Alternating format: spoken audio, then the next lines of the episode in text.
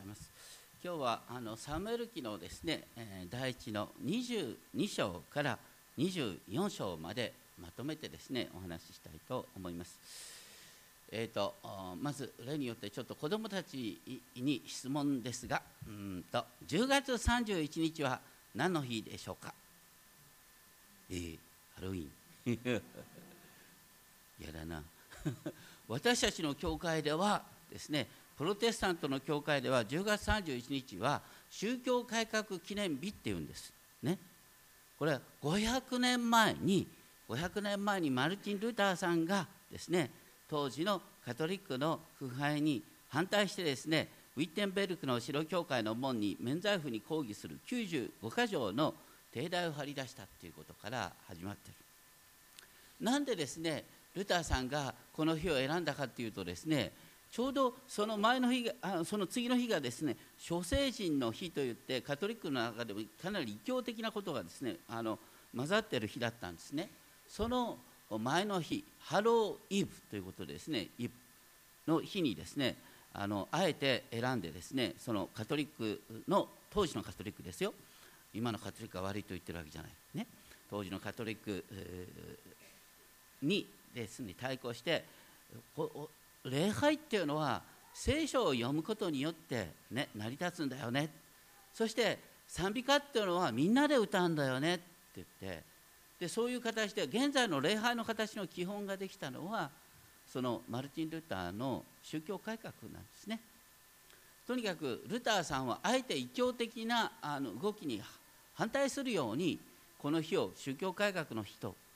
したっていうことを考えるとですね私たちもそんなふうに考えたらいいかななんて思います。それにしても皆さんはあのダビデっていうとあのどういうことを思い浮かべるでしょうか？ダビデ。家来の奥さんを奪って死に至らしめて悪い人とかですね。あの息子の葛藤に向き合わずにですね最終的にあのアブシャロムに王位を奪われたとかですね。まあいろいろと悪い話が書いてありますよね。でもね一つ不思議なのは普通王様だったらねそういうことをね隠すことができるんですよ。ところが聖書を読むと弁明の余地がないほどにダビデって悪い人間だなっていう感じで書いたんですよ。誰が書かしたんですか？ダビデです。ダビデほど正直な人間はいない。これこそが不思議なんです。そしてダビデってのは自分の気持ちを本当に正直にですね向き合うことができたでダビデが私たちに残している最高の遺産って何ですか？詩篇ですよね。この詩篇。私たちも毎度のように詩篇のね購読から始めます。そしてこの詩にはもともとメロディーがついていた、ね、ダビデは縦ごとでポロンポロンと弾きながら歌った。そうするとルター以前にですねこの御言葉を歌う。そして祈りが歌となるっていう流れはこのダビデから始まっている。しかもダビデはそのような詩篇をどんな時に書くことができたんですか？散々な目にやってる時ですね。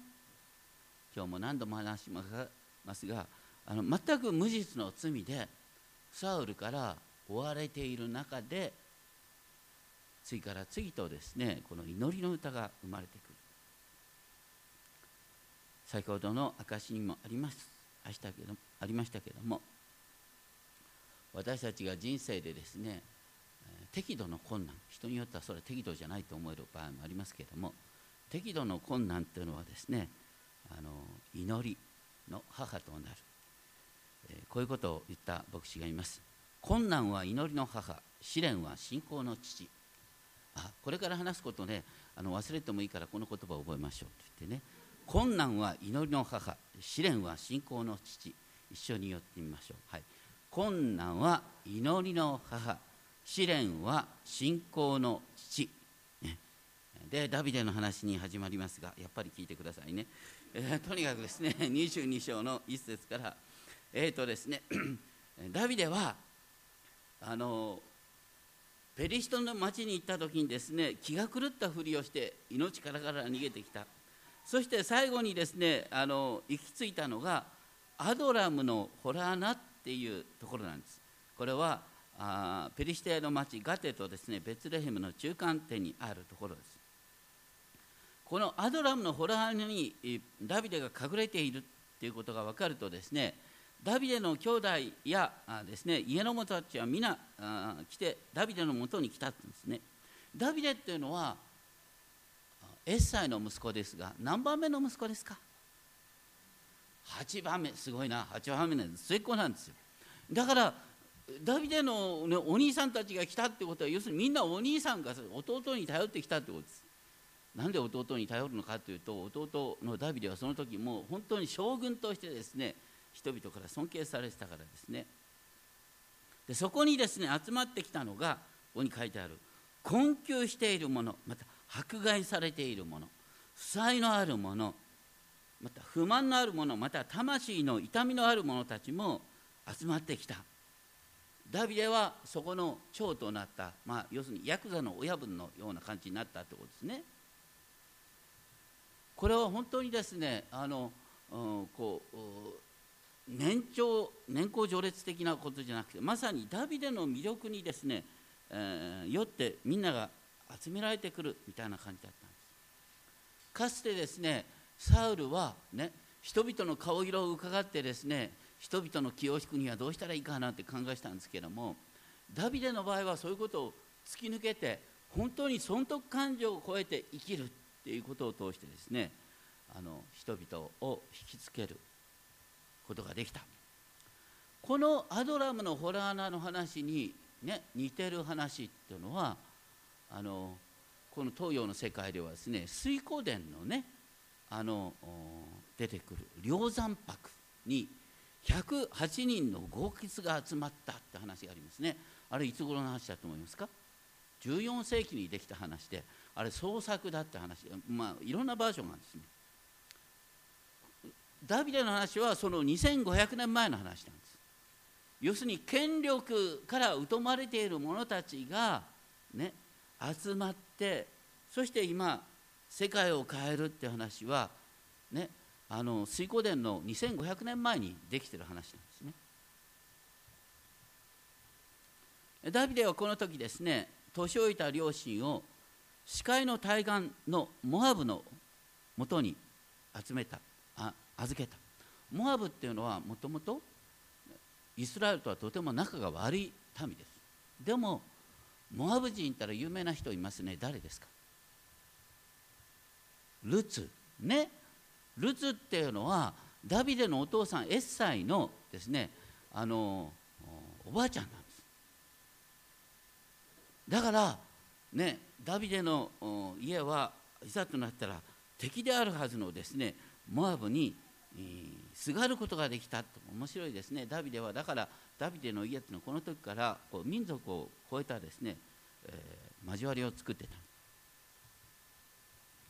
そしてでもですねあのダビデが一方で、えー、司会のですね対岸の多分こうマサダだって話がありますがマサダの要害にいる時にですねそこで預言者ガドっていう人が突然出てくるんですけれどもこの人がですねダビデにですねこんなところにいずにですねユダの荒野に出ていけって言われて出ていった。ダビデはそのようにですねあの人の話に耳を傾ける性格だったんですけれども。でそういう中でですねサウルさんの話が出てくる22章の6節からね。22章の6節から。でサウルはですね家来たちを集めてですねこんなことを言った。聞けベニヤミン人。ベニヤミン人っていうのはサウルの部族ですね。エッサイの子がダビデがお前たちに畑やブドウ畑をくれたりするだろうか、ね、お前たちの生活を守っとんのは俺だぞ。と言って。それなのにお前たちは何だ？と言ってね。俺の息子ヨナタンがダビデと契約を結んで仲良くしてるっていうことを俺に黙ってただろう。恩知らずめみたいな感じでですね俺は孤独なんだってサウルはそこで嘆いていたって話なんですそういう中でですねこのサウルにすり寄ってきたあ悪いやつがいる。それはエドム人ドエグ。エドム人ですから、ね、イスラエル人じゃないんですね。エドム人ドエグが寄ってきてですねそしてあの実はねこういうことがあったんですよ。ダビデがねあの祭司アヒメレクのところを訪ねた時にねアヒメレクがダビデにパンとゴリアテの剣を与えたんですよっていう話を言いつけちゃった。しかもねサウルがですねこうアヒメレクを憎むかのように憎むようにわざと言ったんです。そうするとですねサウルはこのアヒメレクとノブにいる祭司たちを呼び寄せてこう迫った。お前お前とエッサイの子はなぜ私に謀反を下た下てるのああ謀反をですね企んでると言ってですね企あ企てるだな。ほんでまあとにかくですねこうアヒメレクは必死に弁明するんですね。ほなダビデがですね謀反謀反人だなんて思いもしませんよって話。でそういう弁明を聞かずにですねあのサウルはですねこのですね祭司たちは俺に謀反を企てた企てたからだから殺せって言うんですところがあのサウルの家来はですね主の祭司を殺すなんてそんな恐ろしいことできませんっていうわけですね。ところがエドム人ドエグはですねあのそんなこと躊躇なしにですね妻子を殺してしまった22章18節。しかもですね22章18節19節を見るとですねあ妻子の服を着ていた85人を殺したばかりか妻子の町ノブを男も女も幼子も忍び子もみんな剣の刃で撃ったってうんです。すごいことですね。要するにサウルっていうのはあの疑心暗鬼だったんです。こう誰かがね自分をこう、ね、貶めようとしてるっていう感じで。だからちょっとでもですねなんか危なそうな人がいたら容赦なくですねこう排除していった。多分ですね、えー、あの現在のですね、私たちの国の近くにあるですね北の国なんかもですねこう独裁者本当に疑心暗鬼になってですねちょっとでも危ないと思ったらこう殺していく。そういうことが実はサウルがやったことなんです。私たちが不安になる時にね不安の種を消そうと思ったらあなたの周りに人がいなくなります。ダビデはでも不安の中で神様に祈っていったっていうのがダビデの凄さです。そしてその時にですねこうアヒメレクの皆皆殺しにされたアヒメレクの家族の中で一人だけですねエビアタルっていう人が生き延びてダビデのもとに来た。でそれに対してダビデはですねこういった22章22節。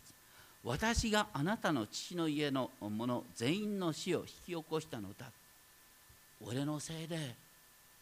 お前の家族みんな死んじゃったんだよな。って言ったんです。これはねあの面白い表現ですよ。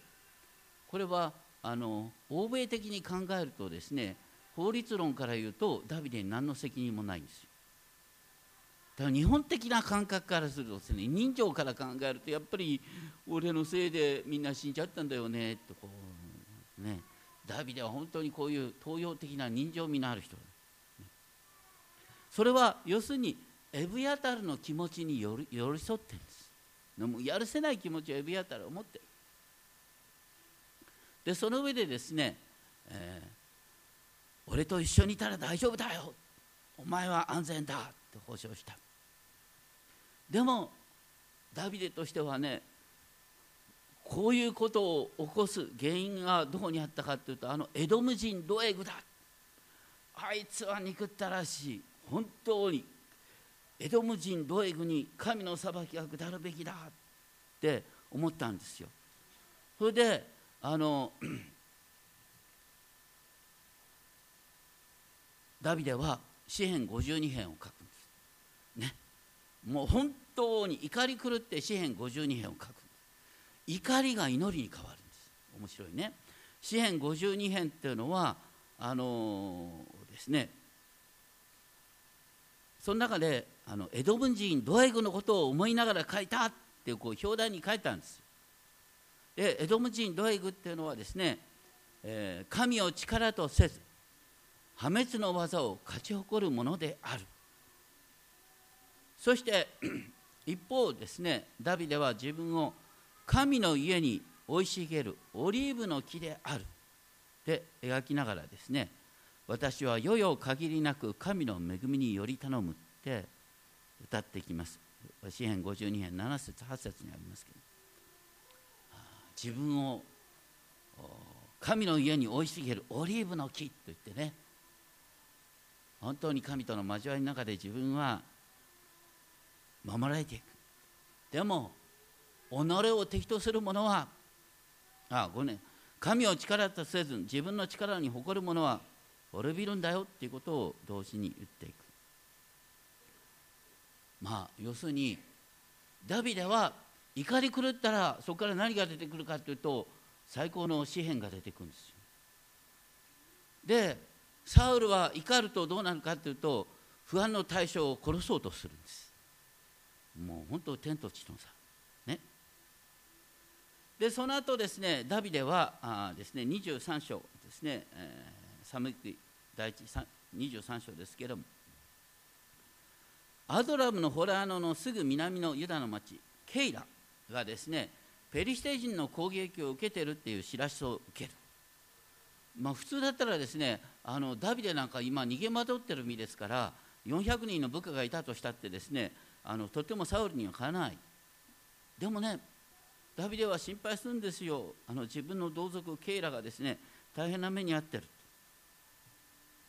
それでダビデはですね23章2節主に伺ってね行ってこのペリシテ人たちを撃つべきでしょうかって尋ねる。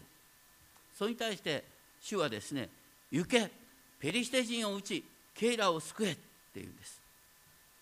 でもダビデの部下はですね私たちはそんな余裕ありませんよっていう。でダビデはもう一度ですね主に聞くとですね主はね私がペリシテ人をあなたの手に渡すって保証してくださってダビデは出前してケイラの住民を救った。ところがそれを聞いたサウルはですねなんとダビデと、ね、ダビデがこもっているケイラの町を共に滅ぼそうとしてサウルは迫ってきたんです。でそれでダビデは不安になってですねまた神様に聞く。ね。おいざとなったらケイラの住民はですね恩知らずに私のことをですねサウルに突き出すでしょうか？って聞いた。そうすると彼らは、ね、自分の身を守るためにダビデをサウルに引き渡すだろうということを神様おっしゃった。普通だったらどうします？自分でケイラを助けたんだからねケイラの人々をですねある意味で武力で脅して言うことを聞かないとっていう形でですねこうケイラを自分のあの城塞としてですねあの自分を守るっていう手もあったはずです。でもダビデは分かってたんですよ。そういうことをしたらサウルとの全面戦争になってケイラの住民を多く殺すことになってしまう。だからダビデは逃げようと思ったんです。自分が救った町でその人々が裏切るかもしれない。それに対して何も言わずに黙って引き下がったんです。そしてその結果として23章13節。ダビデとその部下およそ600人はすぐにケイラから出てきてそここことさまよっただからダビデは2度にわたってケイラを救ったんです。一度はペリシテ人を追い払うことによ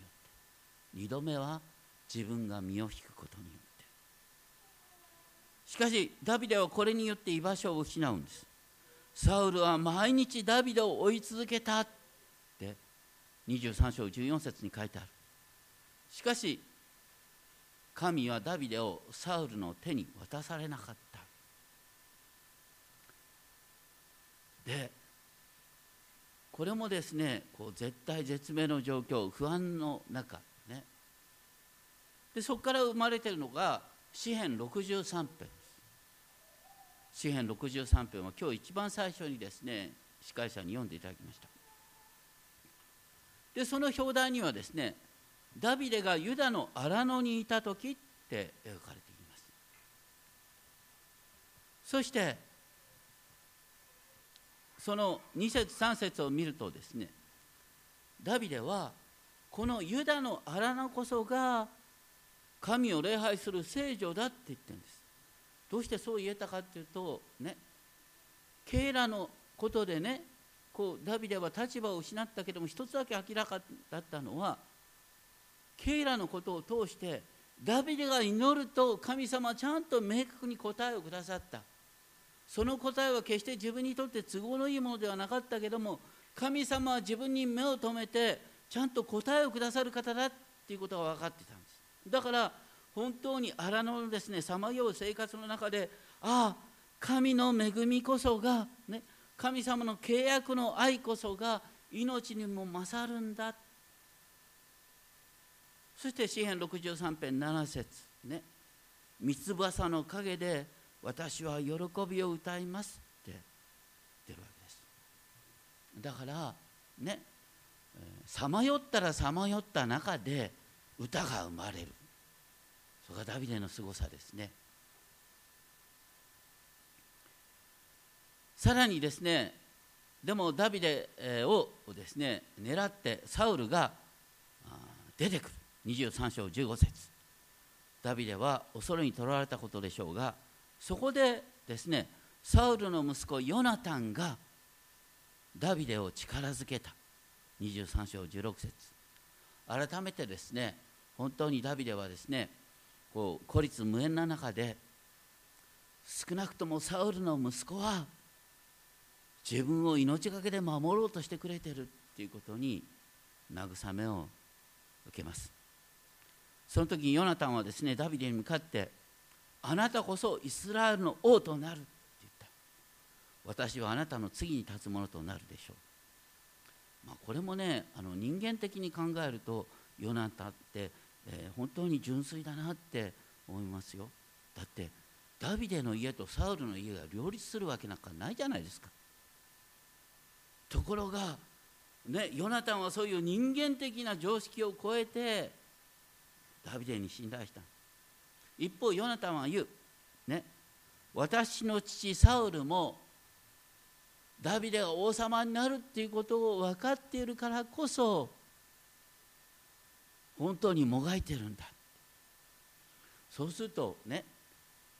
ヨナタンもサウルもねひょっとしたら神がダビデを王に立ててるんだなっていうことを分かっていながらだからヨナタンはそれに任せて人間的な損得感情を超えてダビデを守ろうとする。一方サウルは人間的な損得感情でまさに神の意志に反反してダビデを殺そうとする、ね、ここから分かるのは同じ現実の状況が人を正反対の行動に追いやるということです。ね、私たちの中にもいろんなあ困った状況が出る。その時に本当に神に信頼して歩むのかそれとも損得感情でですね目の前の問題を処理しようとするのか大きな違いが出てくる。でもそういう中でダビデはですねなお逃げ続ける。23章19節。でそういう中でですね自負の荒野っていうところ。自負っていうのはあのユダ族の地です。だからダビデの,、ね、あの同じ部族の場所なんですけども。でもね自負の人々がですねあのダビデを売るような行動をするんです。なぜならダビデの仲間と見られることによって自負の人々はねサウルから狙われるかもしれないと思うからです。サウルもそれに乗じてですねユダ族の間をですね引き裂こうとする。これもだからダビデにしてみたらね本当はねあの自分と仲良くするはずの同族の人が自分を売ろうとするってね本当に嫌ですよね。私たちも時にですねこの人はね私の近しい人って思ってた人がですね急に裏切りに走ることがあるかもしれない。そういう不安の中でダビデは詩編54編を書くんです。この詩編54編には、ね、まさに自負の人々が自分あのダビデを裏切った時の話って書いてあるんです。でそういう中で詩編54編でダビデはですね神様に向かってあなたの力強い御業によって私を弁護してください。横暴な者たちが私の命を求めています、ね、彼らは神を前にしていないのででもあなたの真実によって彼らを裁いてくださいって言ってる。まあ全てがダビデにとってこう詩篇の祈りの原因になってくるって面白いですね。ダビデはすぐその後ですね、えー、南のマオンの荒野を逃げていく。その時ですね23章26節ね。23章26節。サウルが山の一方の側を進みダビデとその部下は山のもう一方の側を進んだ。これがしきりの岩山って呼ばれるんですけれども本当に山のですねあの一方と他方でね。もう本当にあのダビデがですねあの追い詰められる寸前だった。そういう中でですね、えー、実はあのペリシテ人が迫ってきたっていう話が来てダビあのサウルはですねダビデ追悼作戦を諦めざるを得なかった。これもですね神様が守ってくださったっていうことの結果ですね。でその後ですね、えー、23章29節にありますけれどもダビデはですねあのエンゲディの要塞に住んだ。エンゲディの要塞というのは現在の司会のですねマサダのマサダのですね北10キロぐらいにあるところですけれどもでサウルはですねそのダビデの居場所を聞くとですね今度こそと思ってですねイスラエル全体から3000人の精鋭をえり抜いてダビデとその部下を探しに出かけた。24章2節。そういう中でサウルはあるホラー穴を見て用を足すためにその中に入った。用を足すためっていうとねあの直訳ですね。足を覆うためって書いてあるんです。だから何の用かってこれは大きい方の用なんですねこれ大違いの大きい方のようようだとですねこうしゃがみ込んでですね本当にまさまさに一人になってですねこうマントを覆ってって形でですねこう便秘なんかしてると大変なことなんですね。まあ、とにかくですねあのそういうところであのダビデがですね実はそのあの、うん、穴のですね奥の方に座っていたんです。でひそひそとですね家来がダビデに言うんです今日こそ主があなた様にねこうこのサウルをですね渡してくださるその日ですってねしかしダビデはですねあのそれに耳を傾けずにですね、こうサウルのですねそのマントのですね裾をこっそり切り取った。それに対してもう心を痛めたほどだった。とにかく人間的に考えるとですねこの時ですねサウルを殺してしまえばねあのみんなもそんなにサウルを慕ってたわけじゃないからねガラッと立場変わるはずなんですけれどもでもダビデは主に油注がれた方をですね自分の手で殺すわけにはいかないんだと言って部下を解き伏せました。そういうことを知らずにですねサウルはその世を足し終わってですね洞穴から出てくる。でその後ですねあのダビデはあ追いかけていってそして地にひれひれ伏してですねサウルに向かって「我が父よ!」って訴えるんですね。24章11節。あ24章10節ですね。サウルさん分かってますか？あなたが用を足してた時私はあなたを殺すチャンスがあったんですよ。でも殺さなかったんです、ね、ひょっとしたら主がこれを与えたチャンスかなと思ったんだけども私は殺さなかったんです。と言ってその証拠にねあなたのマントとね私のこの切れ端見てごらんなさい。私はそれを切り取った。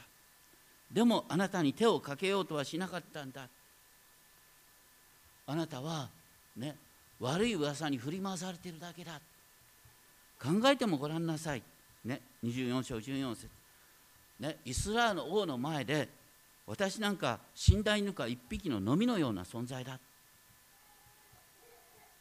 どうかここでね本当に神様に信頼する行動をしましょうよって言うんでそれを聞いてですねなんとサウルは24章16節我が子ダビデよ」と呼びながら声を上げて泣いたってこれは何を思い起こすかというとねあの以前ねサウルが不安でもう不安でですねあのこう不安定になってる時ダビデがですね盾事を弾いてね古代のミュージックセラピーによってですね、えー、サウルの心が落ち着いたって話があったでしょ？この時は、ね、ダビデが、ね、サウルの本当に心に寄り添うな気持ちで決してサウルを責めることなくですねサウルに向かって語ったんです。そのダビデの語り方っていうのはちょうど本当にね詩篇の歌をですね歌ってるかのような心地よい語り方だったんでしょうね。そしてサウルの心が落ち着いて俺は愚かなことをやってるんだなっていうことにサウルは気づいたって言うんですよ。そしてダビデよお前のやってることは正しい、ね、私はお前に対してひどいことをしてきた。それに対してお前は俺を殺すチャンスがあったのに殺そうとしなかった。だから神様がお前を守ってくれるように。ね。ひょっとして、ね、お前が王座につくことになったらどうか俺の家を、ね、ないがしろにしないでくれっていうふうに言ったってことですね。本当に立場が逆転する。サウルがダビデの命を狙ったのはですね王位が奪われるっていう恐れのゆえだったんです。ね。でもそれはどこから始まってるかっていうとサウルがねみんなの目を気にして神様に背くことを散々やったからです。本当はサウルはね不安になったところで神様ね不安ですごめんなさいっていうのどうしたらいいでしょうって神様に訴えればよかったんです。でもそうじゃなくてサウルはですね不安になればなるほどですね不安の種を消していこうとした。さっき言ったように私たち不安の種消そうとしたら周りの人みんな消さなきゃいけなくなってきますよ。周りは不安だらけなんです。そういう中でダビデはそういう中で不安の旅ごとに素晴らしい祈りの歌を作っていくんですサウルは次から次と孤立していくんです。でこのことも詩編57編でねこう歌となってる。詩編57編。ね。さっき黙想の中で読んだものですけども。彼は自分がホラー穴の中に身を隠しているって切羽詰まった状況をこんなふうに描きました。滅びが過ぎ去るまで三翼の陰に身を避けます。そしてサウルがですね無防備で自分の目の前に迫あの来たことをですね神は天から助けを送って私を救ってくださったって表現する。そして6節でですね彼らは私の足を狙って罠を仕掛けたけれどもその罠に彼ら自身が落ちたっていうことをこれは何を指すかっていうとサウルがね3,000人の精鋭を引き連れてきたんです。でも3,000人の精鋭を引き連れてきたら何が起こるかっていうと油断が起きるんです。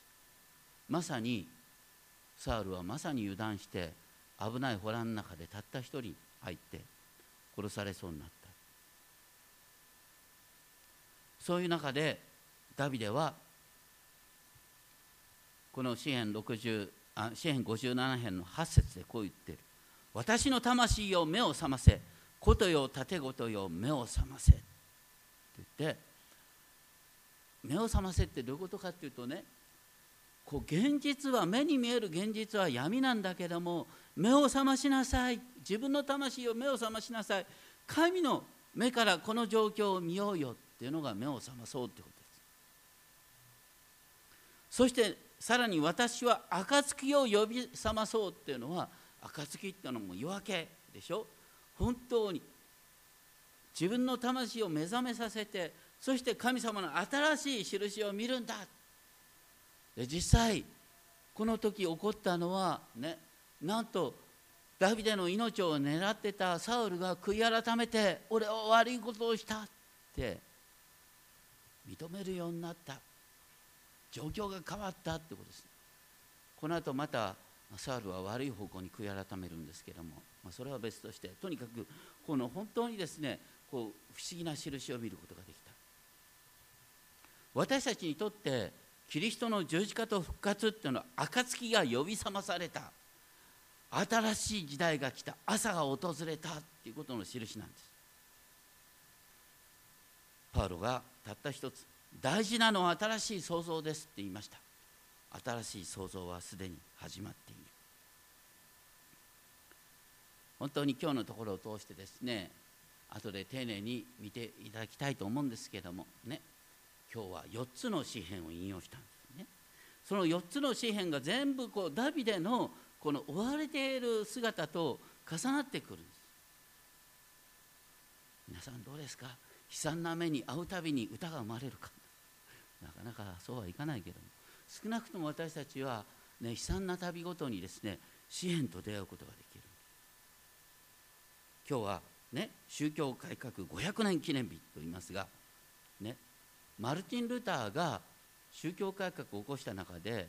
あのすごいことなんですね。皆さんがもう今ねあの歌を歌う歌っていうのは大体この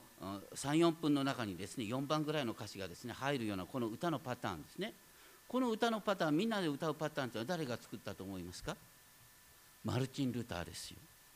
その前はみんなのカトリックのですね選ばれたあのあのこうなんだ献身者が歌ってた。改宗が歌うようになったのはルターが始めた。しかもルターはそれを何のためにやったかというとねあの字読めない人が多かったからだからメロディーでこう歌詞とメロディーでもって福音を伝えるために賛美歌を次から次と作っていくんです。ルタがやったことは聖書を翻訳するっていうこととね、えー、伝道の歌を作ったことなんです。福音を語る歌を作ったことなんで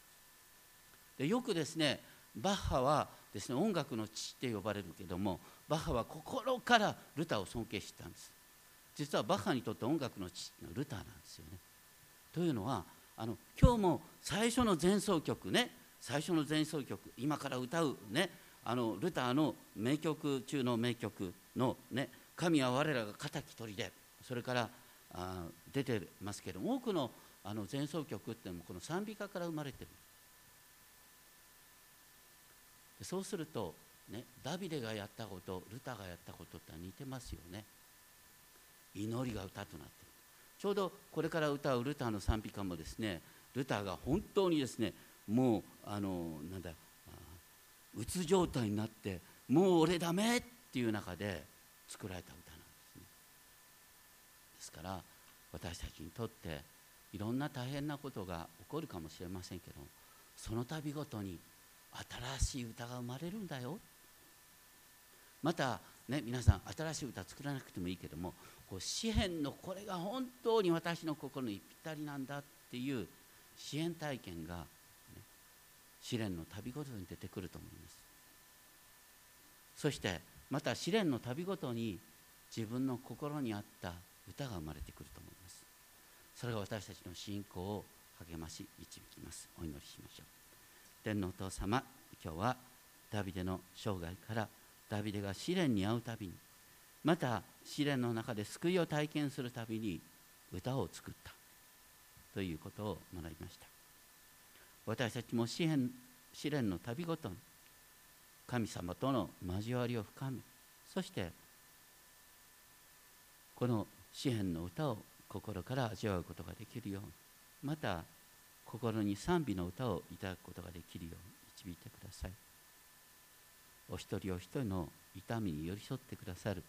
あなたの憐れみに信頼します。イエス様の皆によってお祈りします。